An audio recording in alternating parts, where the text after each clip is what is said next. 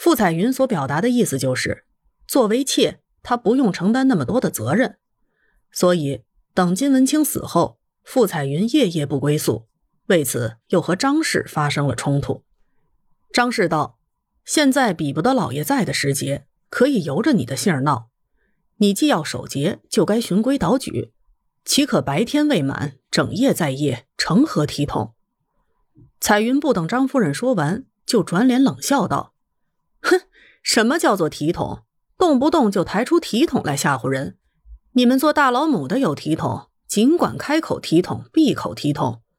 我们既做了小老母，早失了体统，哪儿轮得到我们讲体统呢？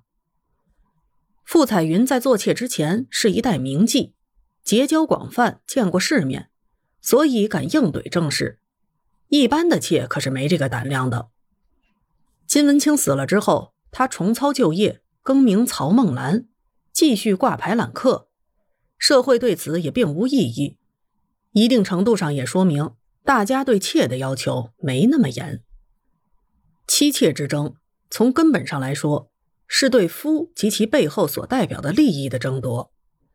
不过，在封建社会男权至上观念的笼罩下，这种争夺的悲剧性在于没有赢家，无论是妻还是妾。都没法把控自己的命运。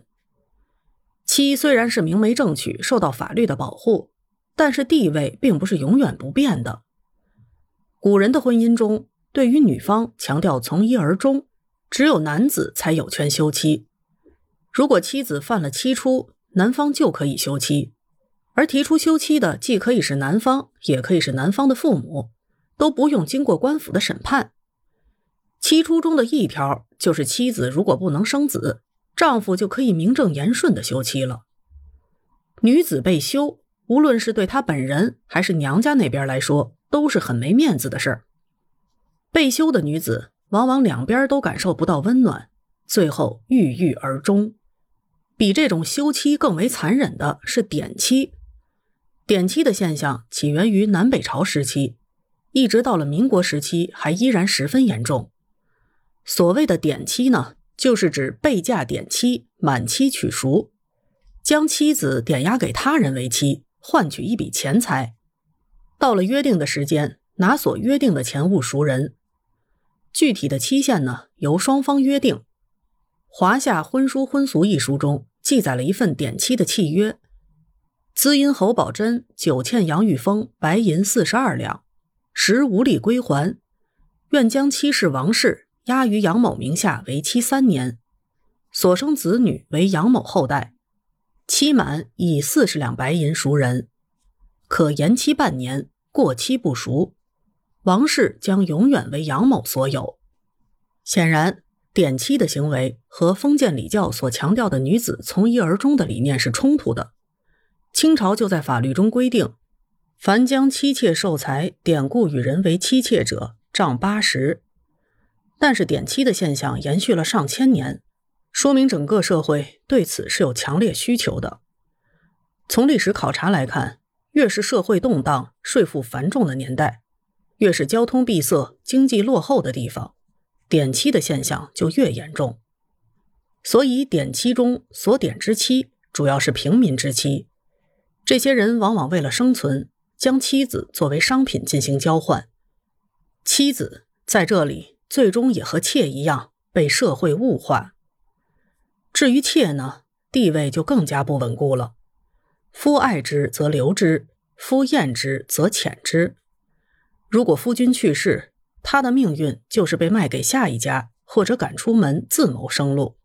《金瓶梅》中，西门庆死了之后，吴月娘开始处理潘金莲，打点与了他两个箱子、一张抽屉桌、四套衣服。几件拆书簪环，一床被褥，便将其赶出家门。另一个妾孟玉楼结局好一点，被吴月娘改嫁，而且是坐了大轿出去的。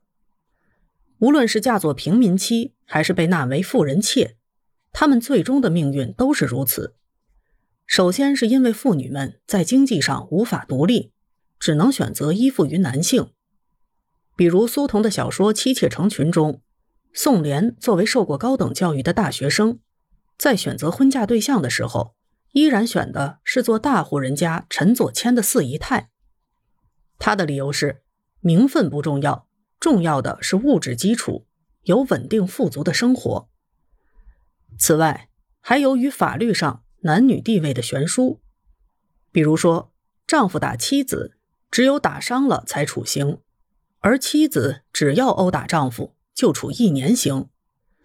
在离婚问题上，丈夫有休妻的权利，妻妾则都不能擅去。即便是在比较开明的唐朝，法律也规定，意在分离，被夫擅行，有怀他志，妻妾合徒二年；因擅去而即改嫁者，徒三年。男女婚姻上严重的不平等问题，一直到中华人民共和国成立后，才从法律上彻底解决。一九五零年五月一日，中华人民共和国第一部婚姻法公布实行。仅仅男女平等、婚姻自由这两项内容，就把旧有的封建婚姻制度打得粉碎。